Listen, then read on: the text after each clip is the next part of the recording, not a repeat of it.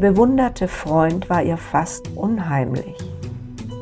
Wirklich, Roger, wenn du so weitermachst, werden sie innerhalb eines Jahrhunderts einen Christus aus dir machen. Du wirst zu einer Legende für die Jugend. Natürlich ist das nicht die einzige Art von Ruhm, deren Besitz sich lohnt. Das sehe ich.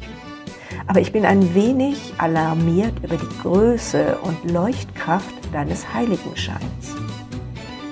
Virginia Woolfs sanft ironische Diagnose der Wirkung Roger Frys auf seine Zeitgenossen traf zu, nicht jedoch ihre Befürchtung. Der Ruhm konnte ihrem Mentor nichts anhaben.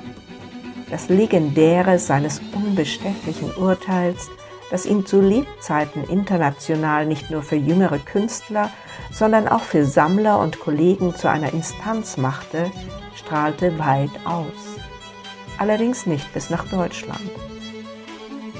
Hier blieben seine Kunst und sein Wirken als Motor der Modernisierung britischer Kultur wenig beachtet. Wolfs letztes Buch. Vielleicht ist auch dies die Ursache für eine erstaunliche Fehlstelle in der deutschen Wolf-Editionsgeschichte. Im Jahr 1940, sechs Jahre nach Frys Tod, schrieb die britische Autorin dessen Biografie, ihr letztes Buch.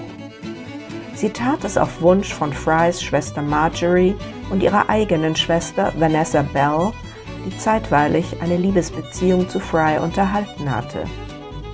Erst heute, mehr als 80 Jahre nach ihrem Erscheinen, schließt der Übersetzer und Herausgeber Tobias Schwarz zusammen mit dem Aviva Verlag verdienstvollerweise diese Lücke und veröffentlicht Frys Lebensgeschichte erstmals auf Deutsch. Das opulente Erinnerungsbuch erzählt um Vorwort, Anmerkungen, Abbildungen und drei kleine literarische Texte Wolfs ergänzt, nicht nur das umtriebige Leben, die intellektuelle Biografie eines der wichtigsten Kunstkritiker Großbritanniens. Es beleuchtet auch einen Teil der Geschichte des Bloomsbury-Kreises, Virginia Woolf hatte Fry auf dem skandalösen Höhepunkt seiner Karriere kennengelernt.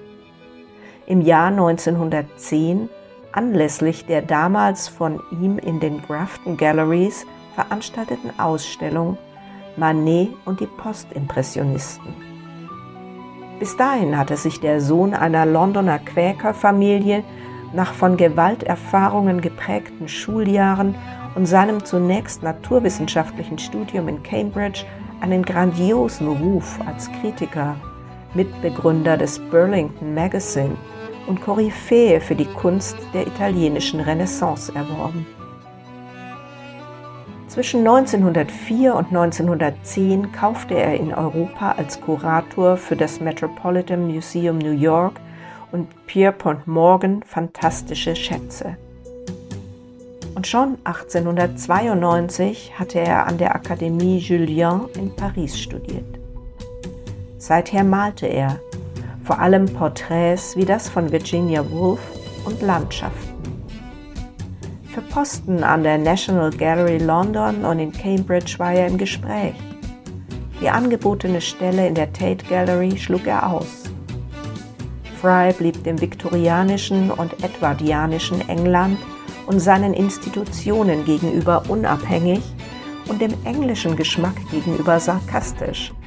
Konservativismus, der Hang zum Pittoresken und bourgeoise Verklemmtheit langweilten ihn. Das Buch Virginia Woolf, Roger Fry, eine Biografie aus dem Englischen von Tobias Schwarz. Aviva Berlin 2023 479 Seiten, 32 Euro.